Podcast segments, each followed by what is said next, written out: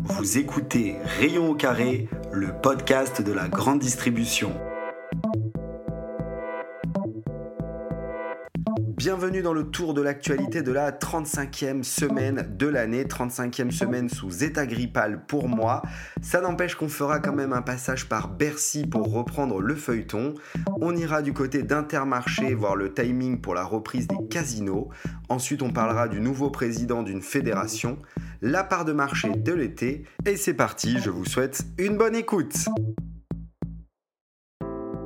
Chaque semaine, je me mets au défi de vous donner en 10 minutes l'actualité d'un univers qui touche tous les ménages en France. Je veux bien sûr parler de la grande distribution. Alors que vous soyez du côté fournisseur ou du côté distributeur, vous trouverez ici des éléments pour partager et co-construire dans ce monde dicté par le consommateur et son portefeuille. Et notre premier sujet, Bercy, la reprise du feuilleton. Les vacances sont souvent synonymes de pause et ça a été le cas pour le feuilleton entre Bercy, les distributeurs et les fournisseurs. J'ai lu sur le site de France Info que Bruno Le Maire, le ministre de l'économie et des finances, avait convoqué ce mercredi 30 août les distributeurs pour échanger sur les plans d'action à mettre en place afin de voir enfin une baisse des prix significatifs en rayon.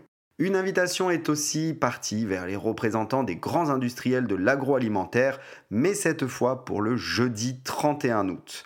Une façon de montrer que le gouvernement n'a pas laissé tomber le dossier pouvoir d'achat à la suite des vacances et de s'assurer que des avancées vont avoir lieu. Nous sommes dans un contexte où l'inflation en rayon ne progresse plus depuis quelques semaines et on commence même à observer une légère baisse. Olivier Dauvert, sur son blog, met à disposition une infographie qui montre un recul de 0,3% des prix sur le mois d'août, en comparaison avec le mois de juillet. Les prix restent toutefois 13% plus chers par rapport à janvier 2023, rapporte le site de France Info. On peut se dire que si le ministre n'invite pas les deux parties au même rendez-vous pour traiter du même sujet, c'est que le fossé entre les deux camps doit être immense.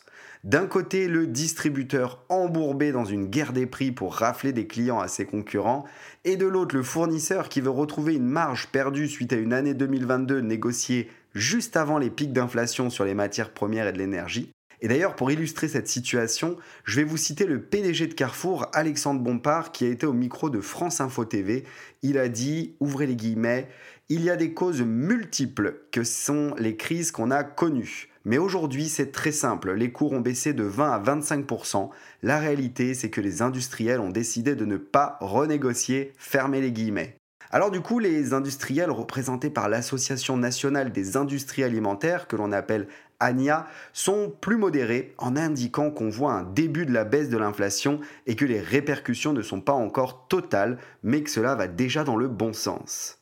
Thierry Cotillard, le patron d'Intermarché, évoque suite à la réunion l'hypothèse de réouvrir plus tôt les négociations, comme par exemple mi-novembre, pour les voir se clôturer le 31 décembre, soit deux mois avant la date encadrée par la loi. Bercy n'a pour le moment pas validé cette info, mais évoque une piste possible pour agir rapidement sur les prix en rayon. Le ministre doit toutefois rencontrer les industriels pour prendre leur point au sujet de l'inflation. Thierry Cotillard, toujours, lâche qu'au Portugal, un pays où Intermarché est présent, les négociations commerciales ont lieu toute l'année.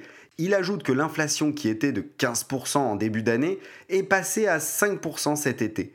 Le PDG d'Intermarché regrette donc que n'ayant pas pu faire cela en France, nous nous retrouvons aujourd'hui avec des prix encore très élevés en rayon. Je pense qu'on aura plus d'infos sur ce qui s'est passé et ce qui sera acté dans les futurs podcasts. Notre second sujet, Intermarché va débuter la mutation des casinos.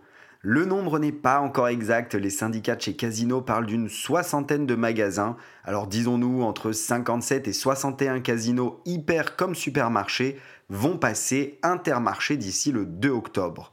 Cela correspond à la première vague du rachat qui pour rappel se déroulera en deux vagues avec une option pour une troisième vague si Casino le désire d'ici maximum trois ans.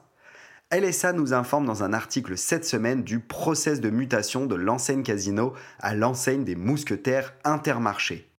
Durant l'été, les services juridiques des deux enseignes se sont rapprochés pour préparer la bascule et les services de ressources humaines ont aussi fait le nécessaire en amont pour que le transfert des femmes et des hommes collaborateurs du groupe Casino se passe, sur le papier du moins, pour le mieux dans chaque entité intermarché. Et oui, un groupe affilié, c'est-à-dire tous les magasins appartenant à la maison Casino, vend ses magasins à un groupe d'indépendants, c'est-à-dire que chaque magasin est une entreprise avec une direction propre à chaque point de vente et avec ou sans accord particulier sur la convention collective. C'est un délégué syndical CGT qui dévoile à LSA le planning pour le point de vente du Puy-en-Velay, un hypermarché Casino Grand Frais qui doit passer Intermarché. Le vendredi 29 septembre, il y aura la remise des clés à Intermarché qui arrivera sur le samedi 30 septembre à un inventaire, fermeture du magasin durant 15 jours. Pour les produits présents dans le magasin, selon une info exclusive d'LSA, Intermarché rachète tous les stocks des marques nationales et laisse évidemment à Casino ses MDD. Des équipes d'Intermarché sont déjà passées dans les points de vente pour voir la compatibilité des caisses avec leur logiciel.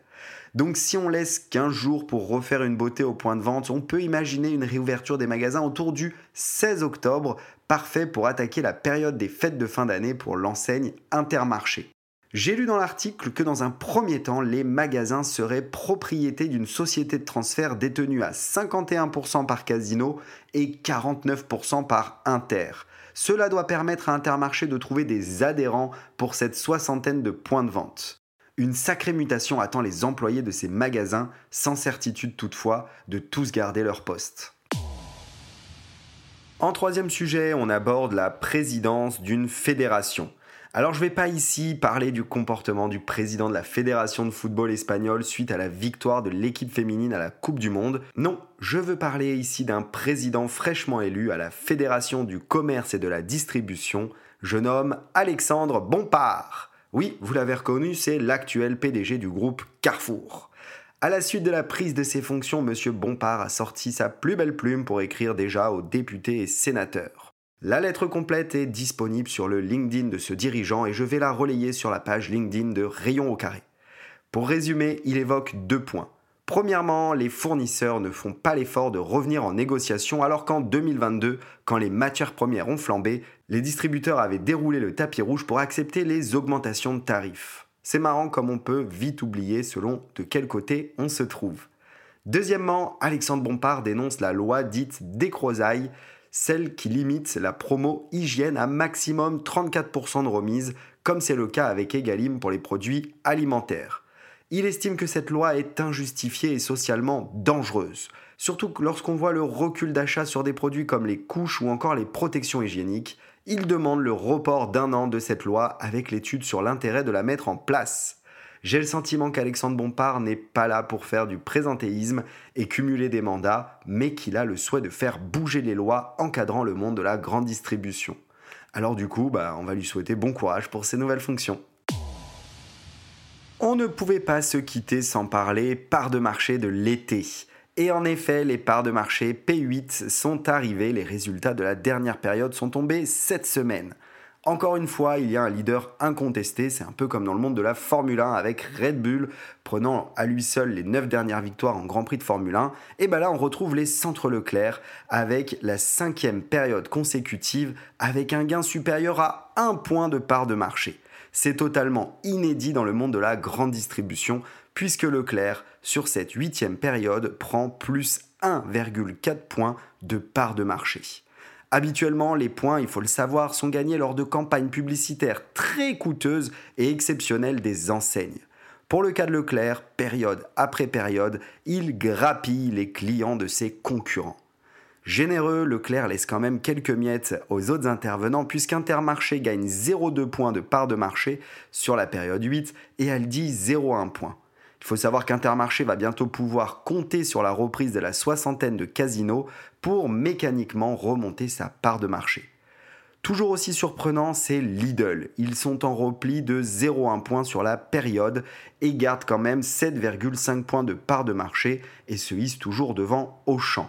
Alors j'ai lu dans les échos la demande de la maison mère de Lidl en Allemagne de réduire la voilure sur la publicité. Il faut que vous sachiez que Lidl est le premier investisseur de publicité en France devant la marque automobile Renault. Les actionnaires allemands ont aussi sifflé la fin des dépenses immobilières.